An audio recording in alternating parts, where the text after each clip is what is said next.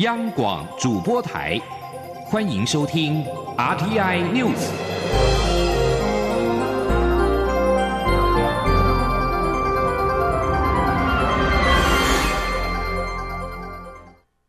各位好，我是主播王玉伟，欢迎收听这节央广主播台提供给您的 RTI News 新闻。首先带您关注。一年一度的玉山论坛今天起在台北举行，今年的主题为深化亚洲进步伙伴关系。蔡英文总统亲自出席，美国国务院副助卿孙小雅、白宫前发言人桑德斯等重要国际意见领袖将发表演说。台亚基金会表示，这次的玉山论坛将具体呈现新南向政策三年来政府与民间社会的协力合作成果。首日的议程聚焦跨部门能量，包括了行政院经贸办公室、外交部、经济部、科技部等政府部门努力的成果；而第二天则是以公民社会、文化艺术、智库合作、青年领袖等面向，展现台湾社会在东南亚、南亚强化创新与实践伙伴关系的故事。而针对两岸关系，蔡英文总统今天在出席玉山论坛时受访表示，每个政府不同阶段都会以国家的利益来考量政策，两岸关系尤其是如此，它没有好坏的问题，只有国家利益的问题。而现在政府采取的是非常理性的立场。而加拿大前总理哈帕今天在玉山论坛开幕式上进行了专题演讲。哈帕表示，政府追求经济成长时，应该在对外贸易关系上创造双赢，这样子关系才能够长久维持。他也强调移民政策的重要性，人才交流正是加拿大成为世界主要经济体的原因之一。前天记者王兆坤的采访报道。加拿大前总理哈帕在演讲时，首先说明西方世界的震惊社会现况，以及因为快速发展而带来的新挑战。包括全球化、贫富差距、就业机会等问题，进一步影响到现有体制。西方国家必须做出调整，调和民粹与精英，以组织一个稳定的政府。哈帕指出，印太区域是世界经济成长的一部分，区域各国也都是经由全球市场追求目标。但他首先建议各国追求的经济成长，应采取一种包容性的做法。因为成长的利益越是被广泛分享，成长的负面代价就较能排除。而第二个建议是要在贸易关系中创造双赢。他说：“If your trade strategy is about accumulating perpetual large surpluses with other countries, or if your strategy has that effect, then I predict that those trade relationships will not be sustainable.” 哈帕的最后一个建议是控管边界。他表示自己是好移民政策的相信者，也鼓励跨国人才交流。像加拿大的移民政策就很成功，这是加国成为世界主要经济体的基础之一。但前提是有个好的政策，要有所控管，否则会造成社会问题。中央广播电台记者王兆坤台北采访报道。另外，蔡英文总统今天上午在总统府接见了率团来台出席我国国庆大典的史瓦蒂尼王国总理戴安博。总统特地感谢史瓦蒂尼坚定支持台湾的国际参与，也期待两国的交流能够创造更多新的发展，持续提升双边关系。今天记者欧阳梦平的采访报道。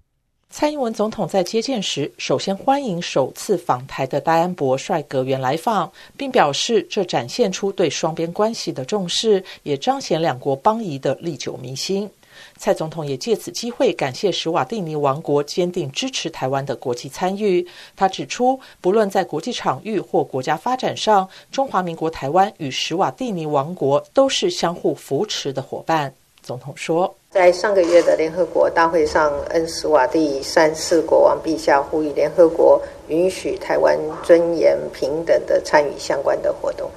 那么，戴安博总理阁下去年出席 UNFCCC COP24 的会议的时候，也为台湾发声，肯定台湾对抗气候变迁的努力。这些支持的行动都让我们敏感于心。总统表示，这几年来，两国持续在乡村发展、农业、医疗卫生以及人力资源等各领域有许多合作成果。而戴安博在企业界有非常丰富的经验，上任后以高效率的企业精神为史瓦蒂尼带来新的气象。他期待有戴安博的支持与建议，两国的交流合作可以创造更多新的发展，一起持续提升双边关系。中央广播电台记者欧阳梦平在台北采访报道。关心两岸问题，中国大陆观光客李少东昨天涉嫌毁损台湾大学校内的联农墙，遭移送法办，并且被限制出境。根据大陆地区人民来台从事观光活动许可办法规定，可撤销李姓男子的入境许可，驱逐出境，并且管制五年内不得来台。移民署副署长。钟景坤今天表示，将朝此方向做后续处置。今天央广记者刘品希的采访报道。中国大陆游客李少东与妻子来台自由行，七号上午前往台湾大学学生活动中心，涉嫌撕毁学生会设置声援香港反送中的联农墙，刚好被校内学生目睹，并录影搜证，通知校方。校方立刻报警，台大学生会坚持提告，李姓男子被依毁损罪嫌移送法办。经台北市大安警分局初讯，台北地检署复讯后，李姓男子被依毁损罪，预令限制出境及出海。根据大陆地区人民来台从事观光活动许可办法第十六条第一项第四款规定，大陆地区人民申请来台从事观光活动，现有或曾有事实足认为有犯罪、违反公共秩序或善良风俗之行为者，得不予许可。已许可者，可以撤销或废止他的许可，并注销其入出境许可证，而且五年内不得再申请来台。移民署副署长庄景坤八号上午受访时表示，由于该名陆客目前被限制出境，移民署必须等到他被解除出境限制后，才能做后续处置。基本上会依照相关办法，朝向驱逐出境、管制五年不得来台的方向办理。他说：“有关这个案子，因为呃，该名陆客呃撕毁联动墙的案子，现在已经遭到警方移送到呃台北地检署。那如果后续的话，我们是会依照他违反啊办公许可办法的规定，那么在台有犯罪行为或违反公共秩序的行为，我们后续会管制他。”再次来台五年。香港反送中行动持续延烧，台湾许多大学生在校园内架设联农墙声援香港。九月底时也曾发生，高雄中山大学的联农墙遭到一对中国大陆籍夫妻撕毁，遭学生会提告，但双方事后在警局和解。移民署表示，这次台大联农墙毁损事件应该是首起陆客将因此面临遭驱逐出境、管制来台的案件。央广记者刘聘熙在台北的采访报道。针对陆客破坏台湾大学校园内的联农墙而被移送法办，行政院长苏贞昌今天表示，陆客从没有自由民主的国家来到台湾破坏民主，他很不同意。若是为了犯罪目的而来，立刻逮捕、递解出境是刚好而已。而香港情势动荡，引发国际社会的关注。台湾亲子共学教育促进会等团体发起儿童联农墙称香港活动，透过设置户外儿童联农墙，让孩子自由发表对香港人民对抗集权的看法，也呼吁香港政府应该谨守儿童权利公约，尽力保障儿童的生存发展，让儿少免于恐惧等不良影响。请听记者郑林的采访报道。台湾亲子共学教育促进会、台湾人权促进会等团体八号号召关心香港情势的儿童及父母共同举行记者会，高喊“儿童是未来，不是暴徒，停止射杀小孩”等口号，表达对香港儿童与青年的担忧。台湾亲子共学教育促进会也与暨南教会合作，在教会外墙设置长达十点八公尺的户外儿童联农墙，让孩子自由发表对香港逆权抗集权的看法。就读小学六年级的杨成云表示。面对恶意的政权，香港的孩子都不怕危险，勇敢站出来。他认为自己也不该沉默，希望台湾人不要觉得少我一个没关系，应该面对这个事件，支持香港人民坚持自由的决心。表达意见是人民的基本权利，不应该因为上街头表达意见就被暴力对待。我希望香港警察应该多学习正确对待人们的心，就像我的父母一样，不会都可以好好学，但第一步就是要解除暴力，这样才有良的，这样才可能有良好的对话。台湾人权促进会副秘书长石义祥则说，他透过绘本和歌曲，希望他的孩子能理解，在地球上的其他地方，有很多未成年的儿少正遭受香港政府和警察暴力对待。他认为，在台湾只要有儿虐案，社会舆论就会动起来追究责任。但对于香港侵害儿童基本人权的作为，只是旁观他人痛苦的程度。所以我们希望今天亲子共学团所发起的儿童年龙墙，一样的可以引发更多人的关注，引发更多具体的行动，来声援香港的市民，来声援这些香港被压迫、被。恶意对待了这些儿童，施义祥也呼吁台湾政府立即召开跨部会协调会议，演绎足以落实《港澳条例》第十八条的具体制度与配套措施，才能真正人道援助因政治因素导致安全及自由受紧急危害的香港居民。同时，政府也应修改延宕多年的集会游行法，删除授权主管机关以妨害身份辨识之化妆事项为由，限制参与集会游行权利的禁止蒙面条文。央广记者郑玲采访报道：美国总统川普在七号呼吁人道解决香港问题，但是他也提到，抗议中国当局的群众人数已经比之前来的少。川普在对记者发表评论时指出，他们希望见到人道的解决香港问题。川普认为，抗议者应该以和平方式为之，但是川普在言论当中避免使用支持香港示威者的言辞。另外一方面，美国加大对中国新疆问题的施压力道。美国商务部七号宣布，把二十八个中国实体纳入黑名单，禁止采购美国产品。这些实体被指控参与新疆地区以及维吾尔人遭到虐待、违反人权。被纳入黑名单的包括了新疆维吾尔自治区公安厅、十九个政府次级机构以及八家企业。影像监控公司海康威视也在其中。而现在，美中主要的争端主要还是在贸易方面。北京贸易特使刘鹤将从十号开始在华盛顿与美国贸易代表莱特海泽以及财政部长梅努钦进行谈判。在美中恢复贸易谈判之前，美国总统川普七号表示，他倾向与中国达成一个全面性的贸易协定，但是目前几乎没有迹象显示两国已经缩小旗舰，还盛传双方可能只会达成解决部分美国不满的协定。日前，美国白宫首席经济顾问科杜洛释出讯息，表示，只要市场准入和政府补贴等结构性的问题得到解决，美国愿意接受短期协议。但是，路透社报道指出，刘鹤告诉美方高官，他将向华盛顿提出的方案不会包括改革中国产业政策和政府补贴的承诺。目前距离下一轮惩罚性关税实施只剩下八天的时间，美国将在十月十五号将两千五百亿美元中国输往美国的产品的关税提高至百分之三十。接下来则是在体坛上所引发的政治争议。NBA 休斯顿火箭队总经理摩瑞日前挺香港的推文引发争议，遭 NBA 联盟切割。多位美国议员与角逐民主党总统提名人士七号公开谴责 NBA，强调人权应该被置于利益之上，并且呼吁美国企业界共同抵抗中国的胁迫。摩瑞四号在推特发布图像，其中含有 “Fight for Freedom” 争取自由、“Stand with Hong Kong” 挺香港等字眼，引发中国球迷反弹，扬言全面抵制。争议一起，不止火箭队老板菲尔蒂塔急忙澄清，NBA 联盟六号也发出声明，强调 NBA 对中国历史文化十分尊敬。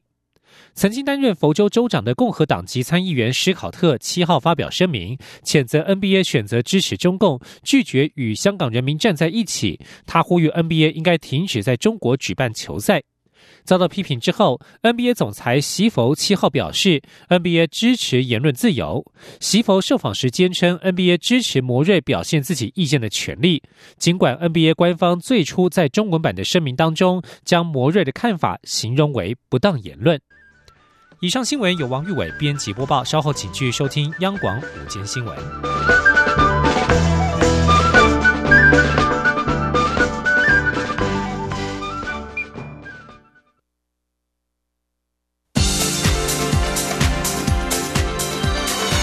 这里是中央广播电台，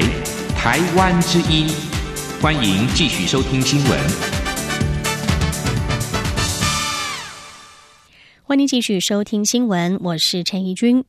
宜兰南方澳跨港大桥日前坍塌之后，即将进入拆除重建的工程。交通部政务次长黄玉玲今天上午受访时表示，预估明天上午就可以展开断桥拆除作业，预计十月底完成。另外，新桥重建将会由公路总局苏花改工程团队接手，预计十天之后提出桥型设计，总计将会投入新台币五点二亿元，盖一座兼具功能、安全与观光需求的大。大桥，记者吴丽君的报道。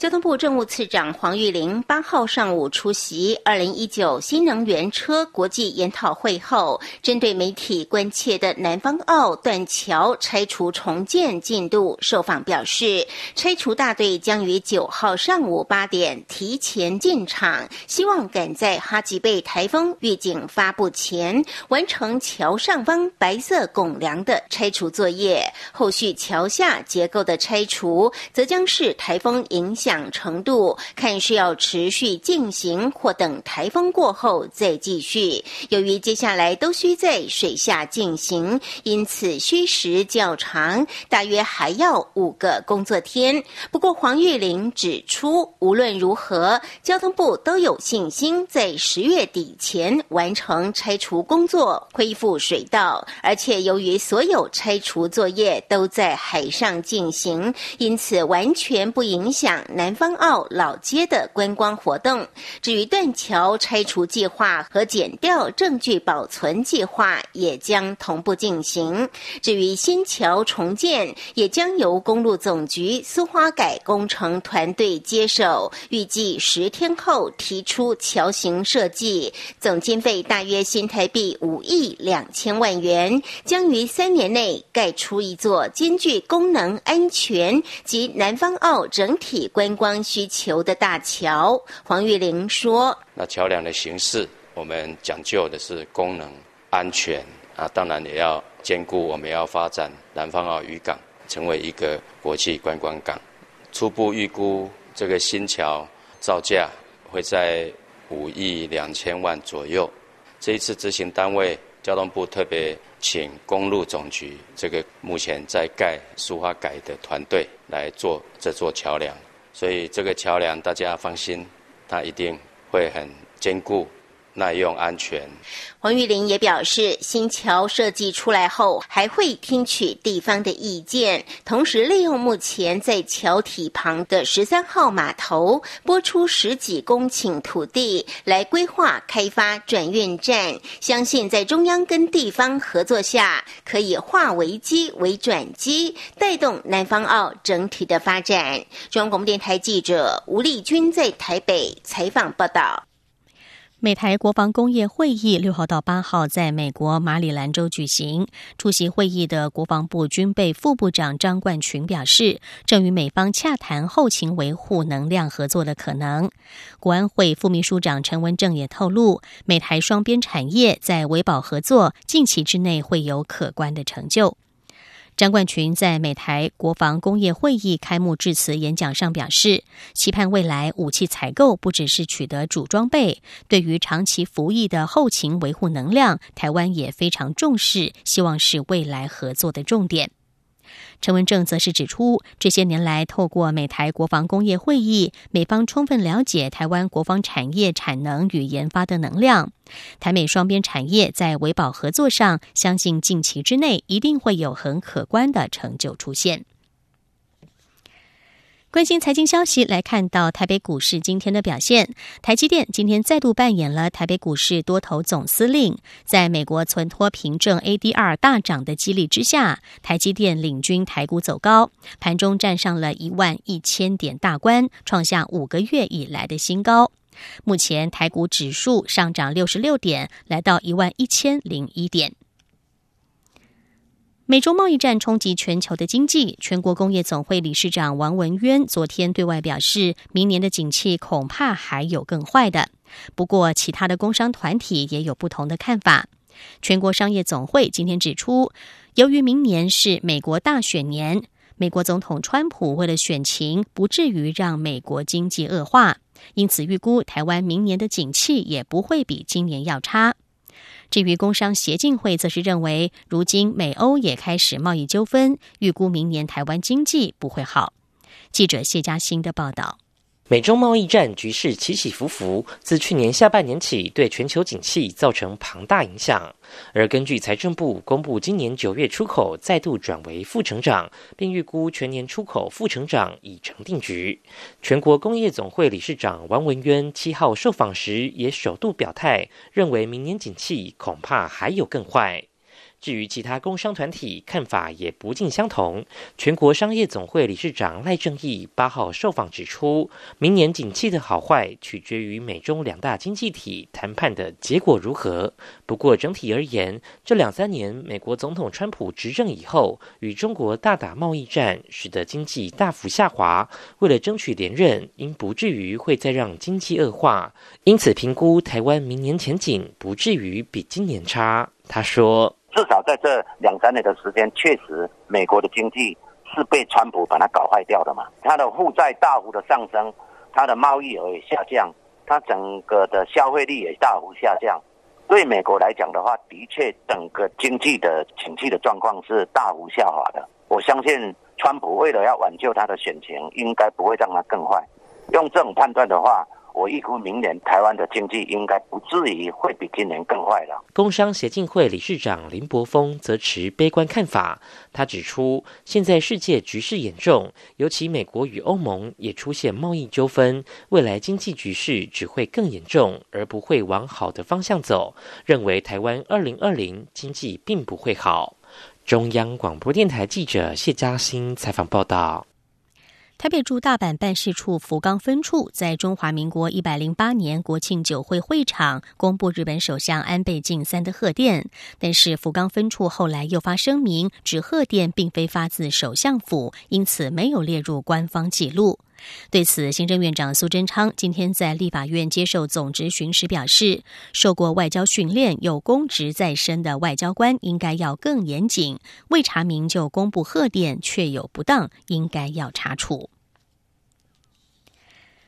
来去总统府住一晚的活动从今天起正式的展开了。蔡英文总统上午特别在脸书贴出了房间的开箱影片。房间内的家具、桌椅、橱柜等都是台湾在地的设计品牌。他希望宾客能够体验最到地的台湾味。谈起旅游，蔡总统也透露自己如果有一周的假期，最想自己开车环岛。记者欧阳梦平的报道。十组入选来去总统府住一晚的国际朋友，从十月八号起陆续入住总统府一晚。蔡英文总统八号上午特地在脸书贴出他为设计杂志拍摄的开箱影片，正式曝光为这次活动设计的房间。蔡总统在影片中表示，总统府要带头拼观光，决定接待另一种外宾，就是在社群中很有影响力的外国朋友，邀请他们到总统府住一晚，借此宣传台湾。他说：“我们在总统府每天都接待外宾啊，哈，但是我我们也可以接待另外一种外宾，就是可以替台湾做更大的宣传的外宾。那因为现在都是网络时代，所以我们就呃有个发想，就是我们找这个社群里面活跃的、有影响力的人，他们来台湾住一晚，来总统府住一晚，到台湾四处去旅游，他就可以替我们在国际上宣传。”对于房间的设计，总统直呼很漂亮，设计师也很有巧思。他表示，房间内的家具、桌椅、橱柜，就连台灯都是台湾在地的设计品牌。他的想法很简单，就是希望宾客能够体验最道地的台湾味，并且有宾至如归的感觉。设计师林伟正也指出，他是以老台湾的空间美发想，像在浴室就用了磨石子这种台湾老建筑元素。另外，也可以从选用的家饰设计看出对于台湾记忆的不同诠释。蔡总统在影片最后还玩起快问快答，被问到如果有一周假期，最想到台湾哪里玩？总统说，他最希望能够开车环岛走一圈。他也推荐国际旅客到台湾旅游时，一定要吃卤肉饭及珍珠奶茶。而他自己除了珍珠奶茶外，最喜欢各地成分不同的水果茶，花莲的五鹤红茶以及新竹的东方美人茶。至于台湾人的特质，总统则认为是热情、包容及友善。中央广播电台记者欧阳梦平在台北采访报道。立新社会福利事业基金会今天举办二零一九台湾女孩日女力公民参与，邀请亚洲各国的女孩与台湾女孩一起座谈，并参观台北市议会，希望种下投身公共事务的小小种子。立新基金会执行长季慧荣表示，虽然各国女性权益的处境不同，但透过活动不仅可以促进了解，更能够建立声援的平台。记者肖兆平的报道。Music is a universal language. Children refugees from Syria can't speak Turkish, and so by uh, teach, uh, teaching them music, they can express themselves. They can uh, adapt better to a new environment. 说话的是今年获选亚洲女孩特别奖的叙利亚难民沙玛。年仅十五岁的她已经是叙利亚急救组织的一员，更常在难民营里教导儿童音乐，安抚因战乱离家的小小心灵。这一次来台，除了参加颁奖典礼外，也透过立新社会福利事业基金会的台湾女孩日系列活动，跟台湾女孩展开交流。为了鼓励台湾女孩积极投入公共事务，立新基金会还邀请来自尼泊尔的艾莎、蒙古的马干马苏人一起来台，希望透过他们在自己国家积极投入公共事务的故事，跟台湾女孩一起交流。活动还安排前往台北市议会实地观察议员问政，希望在他们年轻的心里种下公民参与的种子。参与活动的北医女学生沈佩君表示，她看到伊斯兰教社会有少女同婚问题，这带给她很大的思想冲击，因此让她想研读法律，进一步理解各国的女性权益情况。她说：“他们的一些，比如说女权问题，或者是他们最根本的自由问题，他们其实并不像台湾那么的健全的。”所以他们想要自己的权利，他们还必须要是自己站上去去争取。所以这边人说，就是给我蛮大的冲击。立新基金会执行长季慧荣表示，很多亚洲女孩的权益环境没有台湾好，希望透过这次活动，让女孩可以串联支持力量，相互支持。他说：“那我们希望透过女孩彼此的一个交流沟通，她们能够发现彼此的呃处境。”而且能够彼此深远。那在这里最重要的是，我们看到很多的女孩子，因为能够透过聆听跟分享，她们彼此打气啊，那样的力量，我想就形成了一个很大的一个沟通平台。立新基金会表示，在这几年的理念推广下，女孩价值开始被重视，且透过培力辅导，很多女孩已经站上国际舞台。因此，只要给女孩更大的投资培育以及公平机会，相信未来可以更亮眼。中央广播电台记者肖兆平采访报道。国际消息：将出任欧洲联盟外交和安全政策高级代表的波瑞尔七号表示，上任之后，他将聚焦于巴尔干和东欧邻国事务，并呼吁欧盟坚定制裁俄罗斯的立场。波瑞尔目前是西班牙外交部长，预计在下个月成为欧盟新的外交首长。他七号在欧洲议会的确认提名听证会上表示，应该对俄罗斯扩张主义的最佳方式就是支持诸如乌克兰等国家迈向民主和繁荣之路。为了凸显促成巴尔干地区稳定的重要性，波瑞尔也宣誓，上任之后第一个正式出访的目的地将会是科索沃。对于尚未正式承认科索沃为独立国家的西班牙来说，这将是一个重要的举动。而对于中国，波瑞尔采取强硬的立场。他告诉欧洲议会外交委员会，北京是经济机会和全球议题的伙伴，但是也是一个系统性的竞争对手。如果提名案获得欧洲议会外委会的通过，波瑞尔将于十一月一号走马上任。以上 T I News 由陈义军编辑播报，谢谢收听。更多的新闻，欢迎您上央广网站点选收听收看。我们的网址是 triple w 点 r t i 点 o r g 点 t w。这里是中央广播电台台湾之音。